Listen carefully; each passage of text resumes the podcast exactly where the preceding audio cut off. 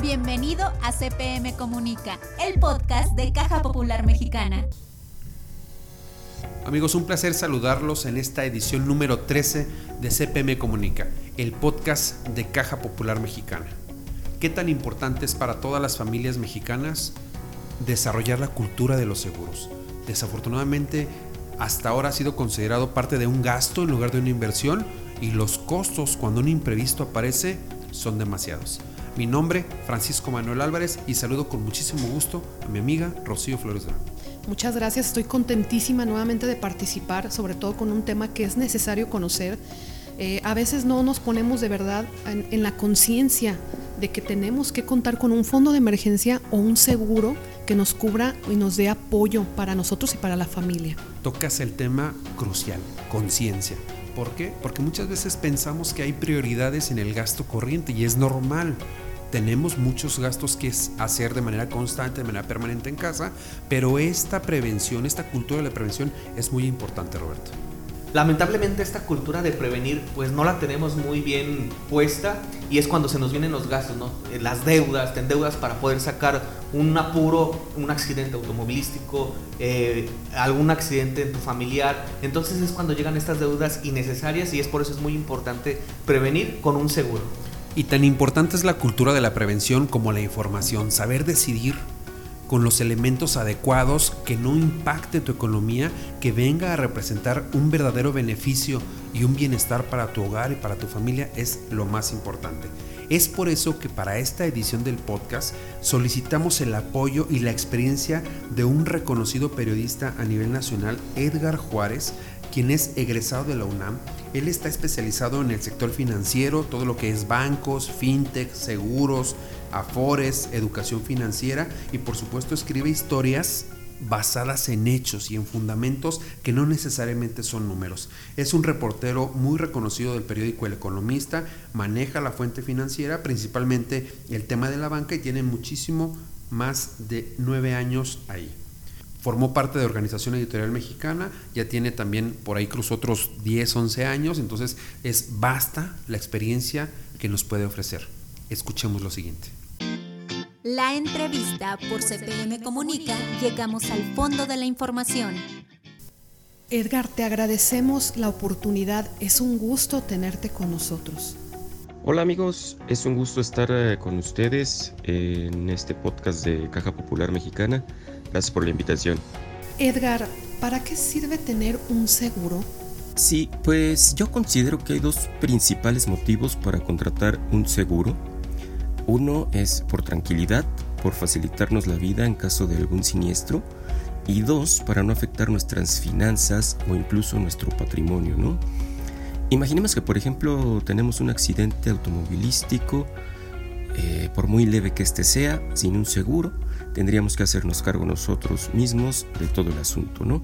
Desde la negociación con la otra parte que resulta involucrada, hasta de los gastos, no solo de, los daños que tenga nuestro auto, sino de la, de la otra persona también, ¿no? En caso de que el siniestro pues sea fuerte, nos, veríamos en, importantes problemas económicos porque tendríamos que cargar nosotros con todo ese gasto.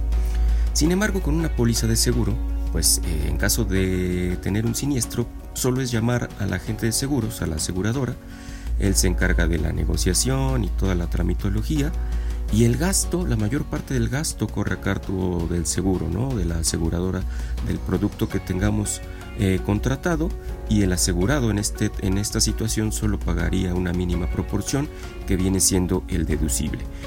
Eh, entonces yo creo que los principales motivos para tener un seguro eh, son, por una parte, la tranquilidad en caso de un siniestro y por cuidar nuestras finanzas sería el otro motivo. ¿no? Eh, recordemos que hay personas que eh, han perdido su patrimonio por atender, por ejemplo, una enfermedad crónica. Ahora con todo esto del COVID, hay personas que han gastado miles y miles de pesos y pues al final su patrimonio y sus finanzas se ven afectados. Qué interesante. Ahora dinos qué condiciones son las que debemos cuidar para contratar un seguro. Yo creo que principalmente conocer qué es lo que está cubriendo la póliza, ¿no? ya sea un seguro de vivienda, de auto, de gastos médicos mayores o de vida, pues hay que conocer bien qué es lo que está cubriendo. eh, leer bien el contrato desde un principio, aunque, aunque nos dé un poquito de flojera, yo creo que es muy, muy importante que se lea de cabo a rabo eh, la póliza, el contrato, y que quede claro qué es lo que se está cubriendo, ¿no? Para que dado el caso, pues al final no nos den gato por liebre. Pasa mucho con, por ejemplo, con los seguros de, vivienda, ¿no? Cuando, por ejemplo, en, en, la Ciudad de México ha habido sismos importantes, eh, pues resulta que al final la cobertura que tenía el asegurado no era total y solo le cubren una parte, eh, el terreno quizá, una parte de su, de su vivienda y al final pues es una pérdida muy importante, ¿no? Entonces eh, yo creo que lo importante de contratar, antes de contratar un seguro es leer bien la póliza, leer bien el contrato y que quede claro bien cuál es la cobertura, ¿no? Yo creo que también aquí es responsabilidad de los agentes de seguros, de las propias aseguradoras, hacer énfasis en qué es lo que cubre la póliza que vamos a contratar o en la que estamos interesados y si no es suficiente, en caso de que el asegurado o interesado quiera una mayor cobertura, pues se le ofrece un producto ampliado, pero que todo quede claro y transparente desde un principio para que al final en el momento en que, ojalá que no, pero en el momento en que se requiera, pues no, no, no, no, no nos llevemos sorpresas. Interesante y necesario tomarlo en cuenta, amigos. Ahora, Edgar, ¿qué tan eficiente es contratar un seguro de cualquier tipo con una institución que no es especialista en la venta de seguros? Yo creo que aquí aplica el dicho este de, de, zapatero a tus zapatos, ¿no? Creo que lo ideal si se quiere contratar un seguro pues es hacerlo directamente con, una aseguradora. En México operan eh, algunas eh, conocidas, algunas internacionales, otras locales, pero bueno, directamente con la aseguradora, eh, con sus agentes que para eso contratan o con intermediarios, los intermediarios que, que, son avalados por las propias aseguradoras y que son, que puede ser un banco, las propias cooperativas eh, de ahorro y préstamo como Caja Popular y otros intermediarios financieros que están debidamente avalados y supervisados, ¿no? que tienen alianzas con estas aseguradoras. En el caso de los autos, por ejemplo, de un seguro para auto, pues a veces o es muy común que dentro de las propias agencias en las que se compra el vehículo te ofrezcan un seguro, pero bueno, ya es una alianza que tienen con una aseguradora detrás, ¿no? Entonces, bueno, la recomendación es directamente con la aseguradora, eso sería lo ideal, y si no, bueno, pues directamente con también con los intermediarios como bancos, cooperativas, sofipos o incluso ahora con algunas de las llamadas fintech, ¿no? Que ya están autorizadas. No, no, todavía no hay un abanico muy ampliado. Hay otro, hay otro sector que se llama Insurte, que son eh, seguros por la vía tecnológica, pero bueno, yo diría que por el momento mejor con la aseguradora directamente, con sus agentes o con intermediarios como pueden ser bancos, cooperativas, sofipos y demás, pero que estén debidamente supervisadas y reguladas. ¿Cuáles son las características que deberíamos buscar de un seguro y de la institución que nos la está ofreciendo? Pues el seguro, primero que cumpla con lo que se busca, ¿no? Es decir, si quiero un seguro de gastos médicos mayores, ver que cumpla con lo que estoy buscando para atender una necesidad que yo pudiese requerir, ¿no? Que cumpla con eso, cuánto me va a costar, eh, cuál, digamos, cuál va a ser el cobro total, el cobro mensual, qué me cubre y qué no. Eh, y en el caso de la institución, eh, yo creo que lo que se debe ver, que la característica que se debe tomar en cuenta es que esté debidamente acreditada, autorizada y supervisada y regulada por, la, por las autoridades mexicanas financieras, ¿no? Eh, la, existe la Asociación Mexicana de Instituciones de Seguro, donde, bueno, si se tiene alguna duda, pues puede buscarse cuáles son las aseguradoras afiliadas y saber que son instituciones debidamente acreditadas. Eh, de lo contrario, pues se puede correr el riesgo de caer en algún fraude, ¿no? Entonces, eh, ver qué es lo que se está buscando en el seguro, por una parte, y que la institución esté debidamente acreditada, regulada, supervisada y vigilada por la autoridad. Edgar, las recomendaciones que nos compartes son muy importantes para nuestra audiencia. ¿Dónde podemos seguirte? Compártenos por favor tus redes sociales. Sí, en redes sociales eh, me encuentran en Facebook como Edgar Juárez, así tal cual. En Twitter la cuenta la tengo como arroba mágico macondo y en Instagram como Juárez Edgar 1. Aunque bueno, en estas redes sociales normalmente no hablo de temas financieros, eh, pero también pueden seguir el blog que tenemos otros colegas y su servidor. Eh, se llama banca21mx.com. Ahí eh, normalmente subimos material relacionado con temas financieros, educación financiera, fintechs o cooperativas, etcétera Y las redes sociales de estas, bueno, en Facebook y en Twitter son arroba banca21mx. Ahí nos pueden encontrar para cualquier comentario, para cualquier tip y para cualquier queja también. Muchísimas gracias. Mantenernos informados es sumamente importante y Edgar Juárez es una gran alternativa desde el periódico El Economista, amigos. Rocío, ¿qué te dejó esta entrevista? ¿Qué podemos rescatar de todo lo que nos platicó nuestro amigo Edgar Juárez? La importancia y la conciencia de prevenir, de estar preparados ante cualquier evento que no tengas presente y que te implique un desembolso importante de tu bolsillo, pero sobre todo el desbalance en tu vida familiar y económica. Es importante no dejar de lado que cualquier accidente ocurre en cualquier minuto, precisamente por eso son accidentes.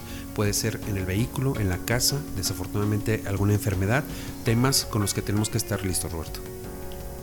Hay que estar listos siempre para estos temas, Manuel hay que tener un seguro. Bueno, existen diferentes productos el seguro. En su momento nos lo comentó también Adrián Díaz, que lo tuvimos hace poco en una edición del podcast sobre este seguro de gastos médicos mayores. Y ahora Edgar Juárez comentando todas estas opciones del seguro para automóvil, el seguro para la vivienda, que de verdad es muy, muy importante tenerlo para tener ese respaldo cuando nos suceda una, pues este tipo de emergencias, ¿no? Que ojalá y nunca nos suceda. Todas las eventualidades hay que preverlas la mayor cantidad de veces posibles. Bueno, vamos a dar paso, amigos, a nuestras crónicas cooperativas con nuestro amigo José Luis Ramírez. La creación de una cooperativa no es un esfuerzo solo de capital y estrategias administrativas. Factores humanos y sociales son fundamentales para lograr su consolidación y puesta en marcha. Por ello, no es un hecho común y debe celebrarse. Les contaremos de Verónica y Jorge, que comenzaron con su emprendimiento con una empresa de calzado tradicional pero decidieron convertirla en una cooperativa que trajera bienestar a la comunidad donde operan y diferenciarse de las demás al ser una empresa social. Colaboradores con casi 20 años de trayectoria en Caja Popular Mexicana, ellos comenzaron haciendo posible este sueño al trazar su plan de vida juntos, que incluía metas como familia y profesionales. En el camino, ha sido el cooperativismo el que ha unido estos dos aspectos, pues juntos comenzaron con la creación de la cooperativa de calzado Nadu. Cuando te enfrentas ya a la aplicación del modelo cooperativo en tu empresa, vas viendo que hay temas que son muy difíciles de superar, particularmente en un sector como el calzado, que no es en términos legales el más ordenado. Comenta Jorge Ortiz, director general de Nadu. Nadu significa Unión en Otomí. En 2019 firmaron el acta constitutiva con nueve socios, que aportarían cierta cantidad para iniciarla. Ellos eran fabricantes de calzado y la intención era unir talleres y bajo un nombre en común e instalaciones pudieron desarrollar esta forma de hacer empresa. El hecho de que nos incorporemos como cooperativa nos ayuda bastante a que las personas se involucren y se comprometan. Aunque trabajemos con maquilas y externos, ellos entienden nuestro modelo y se integran, comentó Verónica Gómez, quien es la gerente de producción en Nadu. Actualmente la cooperativa cuenta con 15 socios y además de fabricar zapatos también brindan servicios administrativos y de imagen a otras empresas de calzado. El producto final de la cooperativa también los distingue. Utilizan solo materiales sostenibles de alta calidad y con estándares de producción que garantizan un calzado de alto nivel. La cooperativa puede encontrarse en www.nadu.cop y en Facebook como NaduCop. Sin duda es muy importante mantenerlos vigentes. El cooperativismo en México es parte de un crecimiento paulatino, permanente y constante. Vamos a siempre recordar nuestros orígenes porque esto nos guía hacia dónde vamos, Rocío.